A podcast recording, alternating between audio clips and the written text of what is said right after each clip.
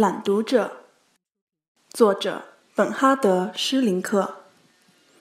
第十三章。六月份，法庭人员飞以色列去了两个礼拜，当地的听证其实只消几天而已。法官和检察官把办案出差和观光旅游结合起来，耶路撒冷、特拉维夫、内格夫和红海一路玩过来。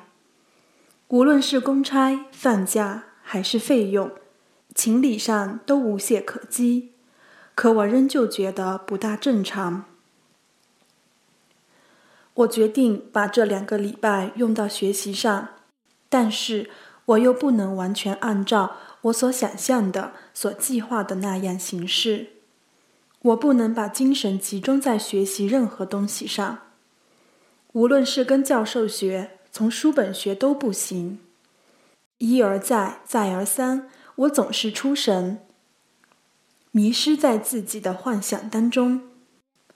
我仿佛看见了汉娜，在熊熊燃烧的教堂，面孔铁硬，一身黑色制服，还手握马鞭子。他甩着鞭子，在雪地上画着圆圈，鞭梢狠狠划过他的皮靴。我又看见他怎么叫人给他朗读，他用心倾听，不提问，也不议论。朗读结束，汉娜就告诉朗读者，他将在次日一早被送往奥斯维辛。朗读者是一个弱不禁风的小东西，茅草般的黑头发，一双近视眼。小东西一听，马上就哭泣起来。于是，汉娜用拳头捶打墙壁。进来了两名妇女，也是囚犯，穿着黑白相间的直条子囚服，把朗读者拖出去了。我还看见汉娜在营房的小路上行走，走进囚犯的营地，视察建筑工地。这一切，她干起来都是一副表情：面孔铁硬，眼神冰冷，嘴巴直撅。囚犯们则猫着腰干活，把身子紧贴墙壁，要想把整个身子压进墙壁里去，消失在墙壁中。有时囚犯们来得更多，集合成群，或者跑东跑西，疲于奔命；忽而又站列成排，齐步前进。汉娜则站在他们当中，尖叫出她的命令。他尖叫的面孔就是丑陋的化身，还用鞭子帮衬着他的命令。我更看见教堂的塔尖轰然坍塌，砸进屋顶，火焰飞舞，烟雾缭绕，听得见妇女们在垂死挣扎的声音。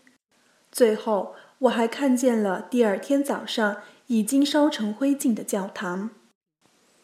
同这些景象一起。我还凝眸着其他情景：汉娜在厨房里穿着长筒袜子，她手拿毛巾站在澡盆边上；她骑着自行车，裙边随风飘舞；她站在我父亲的书房里，她在镜子前面翩翩起舞；她在游泳池边朝我注视；她听我朗读，同我交谈，嘲笑我，爱抚我。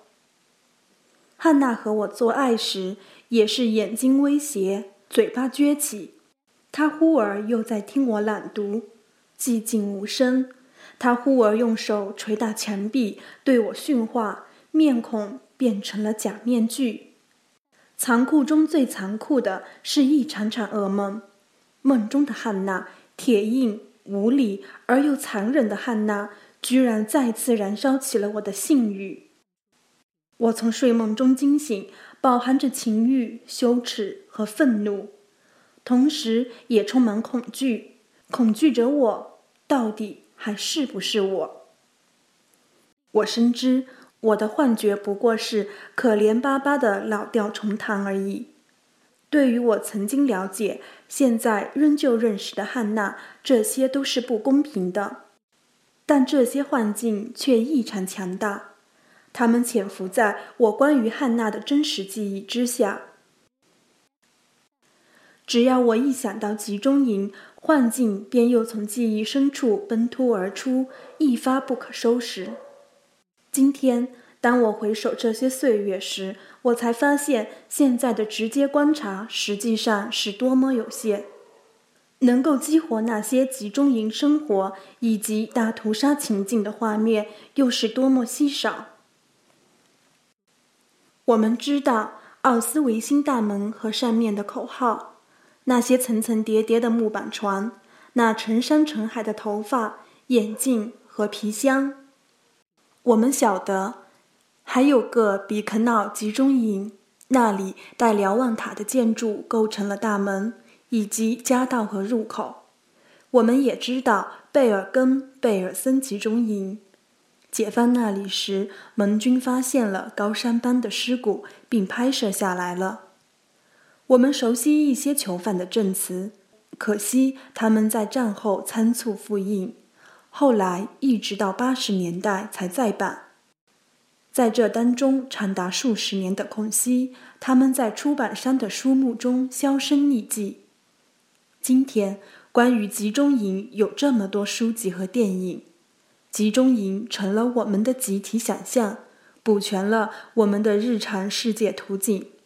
我们的想象力知道如何悠游其中，而且自从电视连续剧《大屠杀》和电影《苏菲的选择》，特别是《辛德勒名单》放映以来，想象力开始活起来了。不仅限于纪实。而且增添色彩。从前，想象只是静态的，集中营中令人发指的罪恶似乎不适用于生动活泼的想象力。从盟军拍摄的照片和囚犯们撰写的材料中，可以联想到一些情境，而这些情境却往往会起反作用，把人们的想象力束缚起来，逐渐使之僵化老套。